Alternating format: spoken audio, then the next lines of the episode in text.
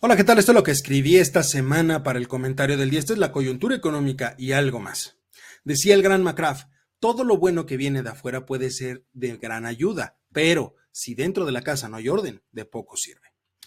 En esta ocasión quiero hablar sobre uno de los foros eh, más esperados a nivel internacional, que es el de Davos, y acaba de terminar hace algunos días.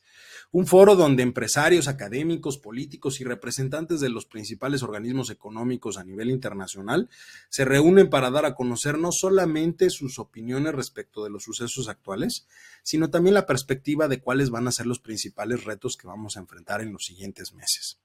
Al respecto, me gustaría analizar algunas intervenciones muy claras y algunos datos específicos. Por ejemplo, respecto de las perspectivas económicas para este año, el 63% de los economistas en jefe de las diversas instituciones esperan una recesión a nivel global.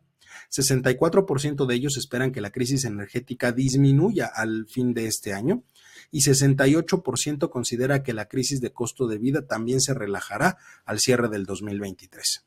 Esto es, existe un cierto optimismo, por supuesto, de lo que va a ocurrir, pero hay que tener cautela en la toma de decisiones, sobre todo si consideramos que el 100% de ellos consideran que continuarán las tensiones geopolíticas a lo largo de estos 12 meses y eso, por supuesto, va a influir de manera directa en la actividad económica. Por otro lado, destaca mucho lo que dijo la directora general de la Organización Mundial de Comercio, Ngozi Okonjo-Iweala, y la directora gerente del Fondo Monetario Internacional, Cristalina Georgieva. En el caso de la primera, destaca mucho la importancia de generar una mayor inclusión en el proceso comercial, trasladando la idea que hoy existe de una competencia estratégica por una cooperación estratégica, algo que permitiría que los países generen mayor sinergia entre ellos y, por supuesto, potencialicen el desarrollo de las regiones. Sin embargo, hay que tener cuidado, dice la funcionaria, con el famoso friend shoring, que de acuerdo con ella, puede generar una distribución inequitativa de los beneficios del comercio y por lo tanto provocar una mayor desigualdad en los diferentes países. Si hablamos en, términos eh, coloquiales, pues sería el friendshoring, eso de solo juego con mis amigos, los más cercanos y a los demás los dejamos de lado.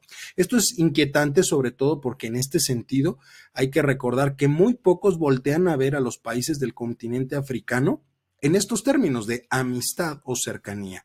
Y esto obviamente puede generar esa desigualdad de la que estaba hablando la directora del organismo.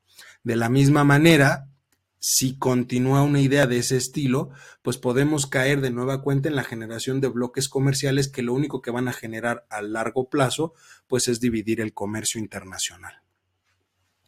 Por el lado del Fondo Monetario Internacional, su directora gerente destacó que hoy, hoy en día, eh, los, las perspectivas, el panorama económico que se tiene es mucho mejor, por supuesto, del que se tenía hace algunos meses, pero de ninguna forma significa que todos los riesgos que se detectaron a lo largo del tiempo ya hayan desaparecido, simplemente han disminuido, pero siguen latentes.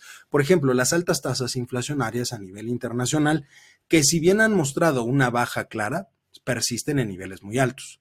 Sin embargo, en este sentido, el de la inflación, llama la atención y preocupa que el gran gigante asiático, esto es China, pues ya empezó su proceso de reapertura económica en todo sentido después de tres años. Por supuesto, esto va a generar un gran impulso en el crecimiento de la economía internacional y va a fortalecer hasta cierto punto los mercados tanto financieros como laborales. Pero, ojo, también va a generar nuevas presiones inflacionarias a nivel internacional debido a los altos niveles de consumo que tiene el país asiático. De la misma forma mencionó la preocupación que hay por la continuidad en el conflicto bélico entre Rusia y Ucrania.